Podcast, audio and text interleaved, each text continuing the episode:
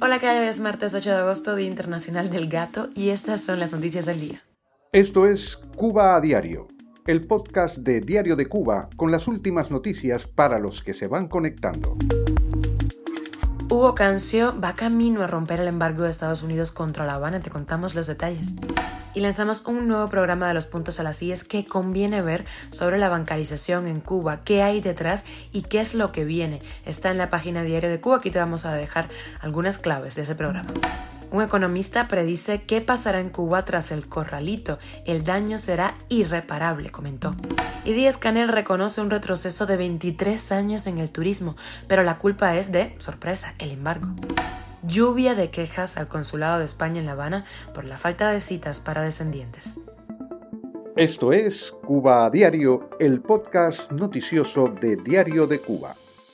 Y ojo porque la empresa Catapult del cubanoamericano Hugo Cancio, uno de los empresarios más estrechamente vinculados con la cúpula del régimen, anunció que va a comenzar la comercialización en Cuba de motos, buses, camiones, equipos de construcción y agrícolas diversos fabricados en Estados Unidos.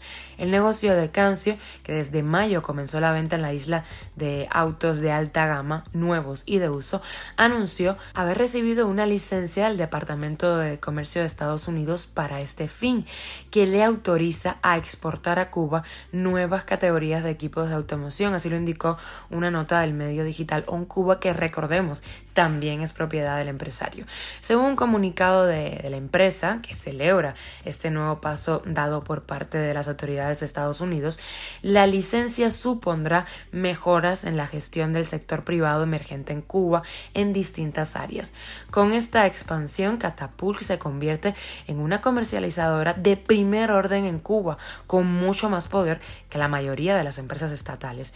Mientras tanto, el gobierno cubano no para de quejarse de que las privaciones que sufren sus ciudadanos son causa del bloqueo, como le llaman ellos. Cuba a diario. Y ayer lanzamos un programa de los puntos a las CIES sobre la bancarización que conviene ver porque los economistas Emilio Morales y Elías Amor ponen encima de la mesa el tema con una claridad tremenda.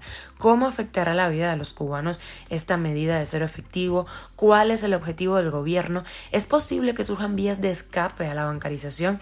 Vamos a escuchar un pedacito de lo que nos cuentan. El gobierno ahora sale con esta medida de bancarizar, de informatizar la bancarización, de restringir las operaciones de pago entre empresas, poniendo unos topes que no se los creen ni ellos mismos, y lo que están yendo es a la segunda parte de la tarea de ordenamiento, el caos financiero. A eso es lo que vamos, al caos financiero.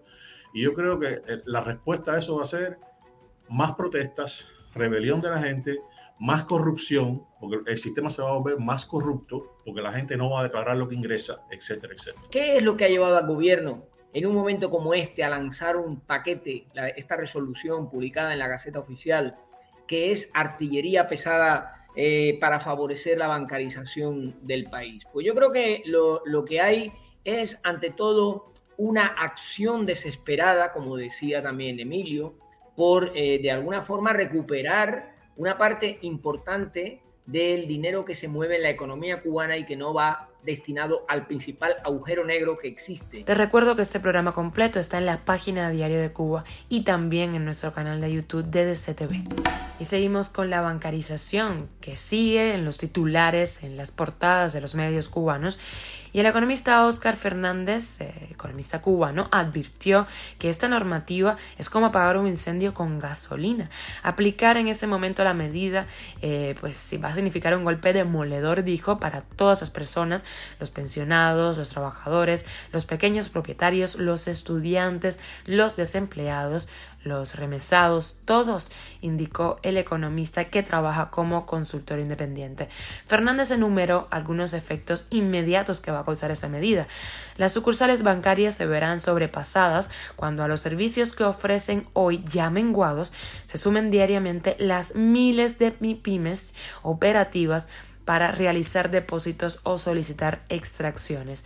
Ocurrirá una severa reducción de la oferta de importación privada que ya inició la cancelación de contenedores eh, contratados al verse imposibilitadas de cerrar el ciclo, dada la ausencia de un mercado cambiario bancarizado. Se desbocarán también nuevamente los precios de productos que habían comenzado a bajar, si afectarán las producciones nacionales que tenían algún componente importado provisto por el sector privado y se agudizará, por supuesto, la inflación en la que nos encontramos con mayores impactos para los de menores ingresos. Así lo alertó el economista Fernández. Cuba a diario. Ya hablamos de turismo. Miguel Díaz Canel culpó al embargo estadounidense por la falta de recuperación del sector turístico en Cuba y reconoció que las estadísticas nos devuelven a nivel de 1997. Hace 23 años estábamos igual que hoy en materia de turismo. Esto durante una entrevista con el medio español público en la que además responsabilizó a la OTAN de la invasión de Rusia a Ucrania y volvió a mostrar su apoyo a Vladimir Putin. También dijo que el turismo es fundamental para la isla y que del año 2015 al 2019 la tasa de crecimiento del turismo fue de casi un 6%, la segunda tasa más dinámica detrás de la construcción algo que sorprende y contrasta con el déficit de viviendas, el deterioro de muchas y la existencia de casi 60.000 casas con suelo de tierra y 9.000 eh, cuarterías. Eso según se conoció durante las recientes sesiones de la Asamblea Nacional del Poder Popular. No, no nos inventamos en Diario de Cuba, lo dijo la Asamblea. Y cubanos descendientes con trámites pendientes en el Consulado de España en Cuba se han quejado en redes sociales ante la situación crítica que hay con el tema de las citas y las credenciales para obtener la nacionalidad española. Varios de ellos advirtieron sobre la existencia de corrupción. Algunos usuarios compartieron incluso capturas de pantalla de personas que ofrecen citas ah, con precios de 300 a 500 dólares. Los usuarios exigen al gobierno español cumplir la promesa que hizo hace cuatro meses de aumentar su personal consular en la capital cubana. Durante una visita que realizó el pasado abril a Cuba, el secretario de Estado de Memoria Democrática, Fernando Martínez López, dijo que estaba previsto abrir nuevas oficinas para atender a los solicitantes. Martínez López solicitó la colaboración de las autoridades cubanas para ampliar las capacidades del consulado español en La Habana. El defensor del pueblo de España ha señalado que el consulado general de ese país en Cuba es uno de los tres que tiene la nación europea en el mundo que recibe mayor cantidad de quejas de sus usuarios. Esto es Cuba a Diario, el podcast noticioso de Diario de Cuba, dirigido por Wendy Lascano y producido por Raiza Fernández. Muchísimas gracias por informarte con nosotros. Recuerda que estamos contigo de lunes a viernes en Spotify, Apple Podcast, Google Podcast. También estamos en Telegram y en redes sociales. Yo soy Wendy Lascano y te mando un beso enorme.